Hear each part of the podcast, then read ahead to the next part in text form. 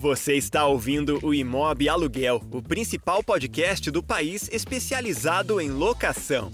Toda semana debatemos um novo assunto ligado ao aluguel, num bate-papo rápido e direto ao ponto. Uma produção do Imob Report. apresentação: Carlos Simon.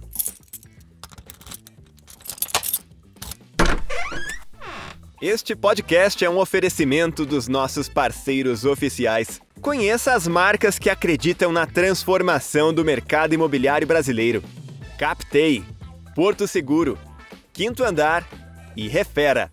Acesse imobreport.com.br e conheça mais conteúdos apoiados pelos nossos partners.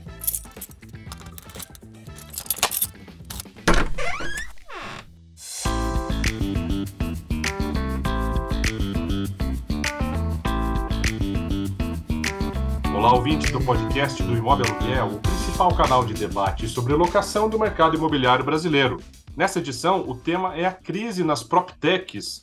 Como as startups do imobiliário estão enfrentando a escassez generalizada de recursos e qual o impacto disso sobre as imobiliárias de locação? Para discutir o tema, o nosso convidado é o Daniel Araújo dos Santos, que é cofundador da STS Capital, conselheiro da Terracota Ventures e que foi diretor da Casa Mineira. O Daniel, que hoje vive em Nova York, comenta a situação geral das startups no Brasil e no mundo. Fala também da saúde financeira das parceiras imobiliárias ligadas aos unicórnios, como algumas garantidoras importantes do mercado, e ainda mostra como o fato das grandes proptechs americanas terem capital aberto dá mais clareza ao mercado e aos investidores sobre a capacidade financeira dessas companhias diferentemente do que ocorre aqui no Brasil.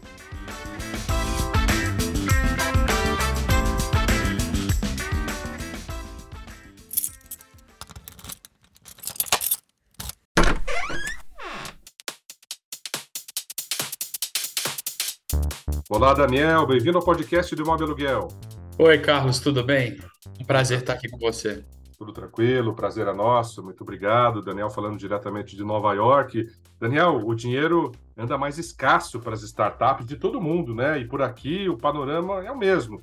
Na tua opinião, qual que é o efeito direto desse fechamento de torneira, digamos assim, para as chamadas PropTechs brasileiras, tanto as gigantes, como a Quinto Andar, Loft, mesmo o LX Brasil, quanto para as de médio porte, aquelas mais segmentadas?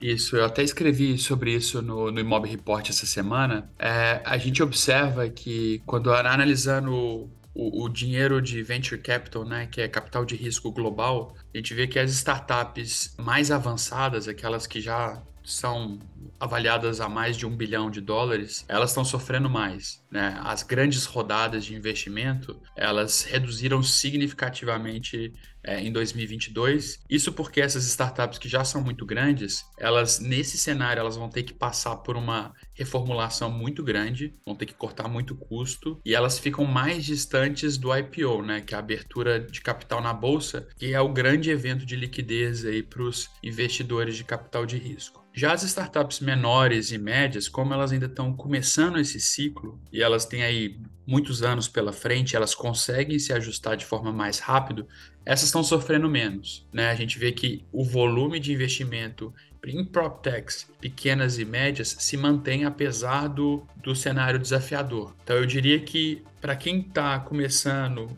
nos seus primeiros anos ali de, de empresa, de startup, não é um momento mais difícil, apesar que os VCs, né, os investidores, eles estão mais criteriosos, eles estão mais exigentes, eles estão querendo ver lucratividade, margem de lucro, não tá aquele oba-oba que foi os últimos anos, mas quem está sofrendo mais são as grandes. E essas sim vão ter que cortar custos, rever a estratégia e sobre, tentar sobreviver aí essa tempestade com o caixa que elas ainda têm. E Daniel, dessas grandes, né, o caso mais emblemático, notadamente, é o da Loft, né, que só nesse segundo semestre já teve, por exemplo, troca no comando por pressão de investidores, teve notícias recentes aí de um suposto down round, quer dizer, a queda de valor de mercado dela, né? O que até foi negado pela empresa. Também acabou de anunciar mais uma leva de demissões em massa, inclusive a Open Door, que de certa forma é até uma inspiração americana da Loft, também vive uma enorme crise, né?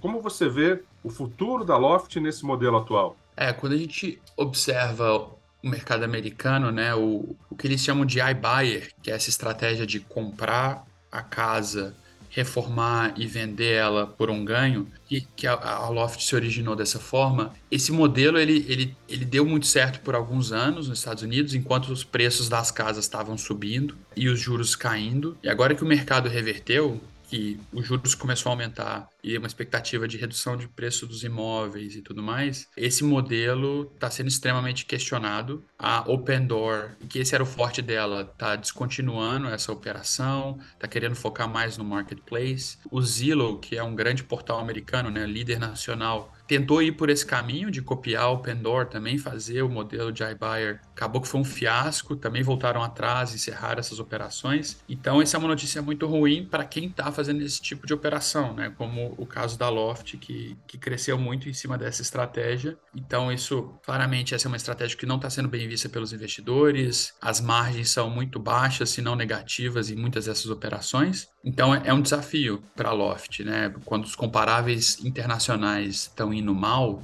o investidor vai olhar para eles e falar: Poxa, essa estratégia aqui não está dando certo. Então, eles vão ter esse desafio da, da estratégia do iBuyer tá, tá sendo mal vista internacionalmente e, e agora vão ter que focar mais no marketplace, né? Como o Open Door anunciou que vai fazer, que vai tentar ser mais marketplace do que iBuyer daqui para frente. E essa questão dos cortes é, é um movimento natural, né? Assim, com a escassez de caixa, essas empresas vão ter que se enxugar, elas estavam muito inchadas. É, empresas que receberam muito aporte muito rápido têm esse problema, né? É muito dinheiro disponível de forma muito rápida, acabam se inchando muito.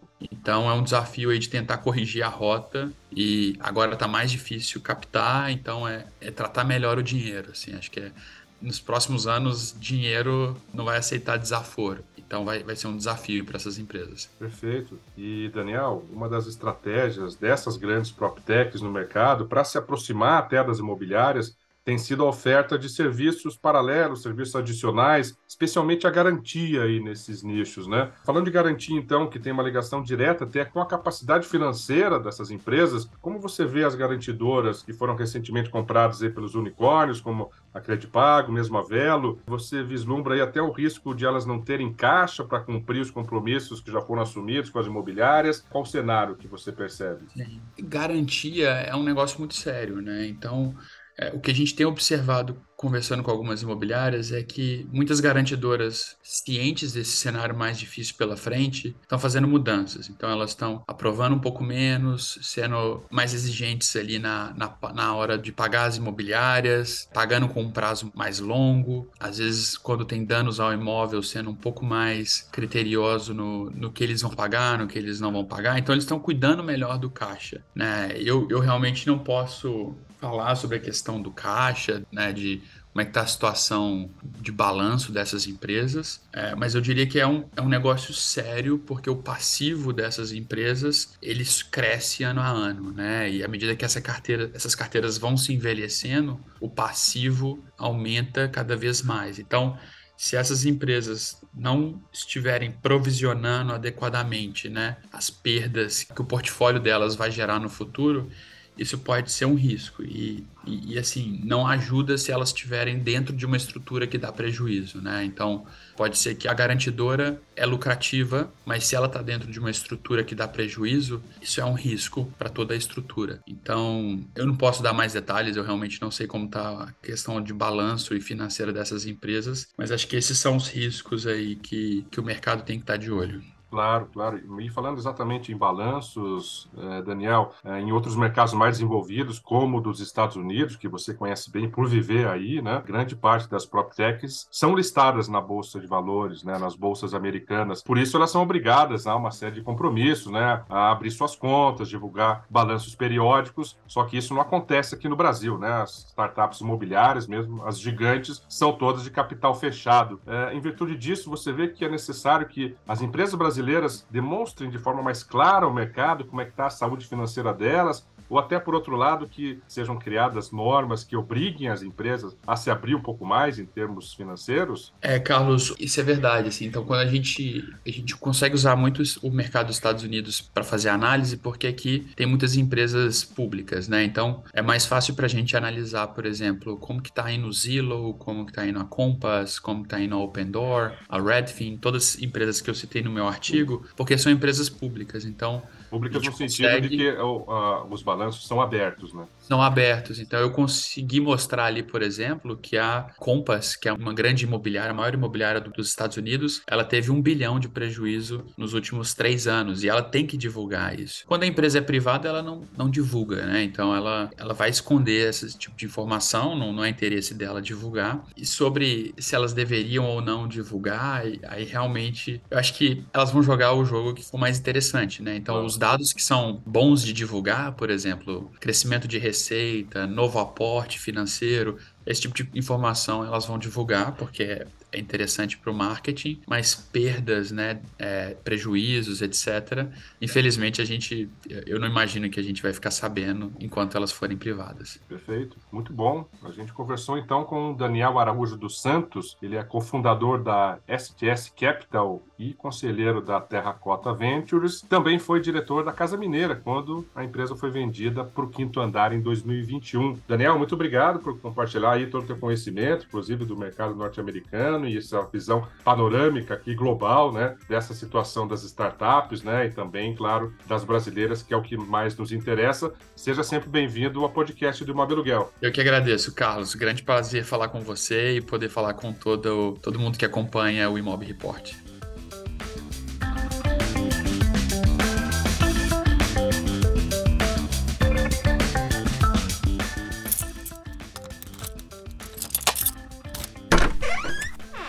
Você acabou de ouvir o podcast do Imob Aluguel.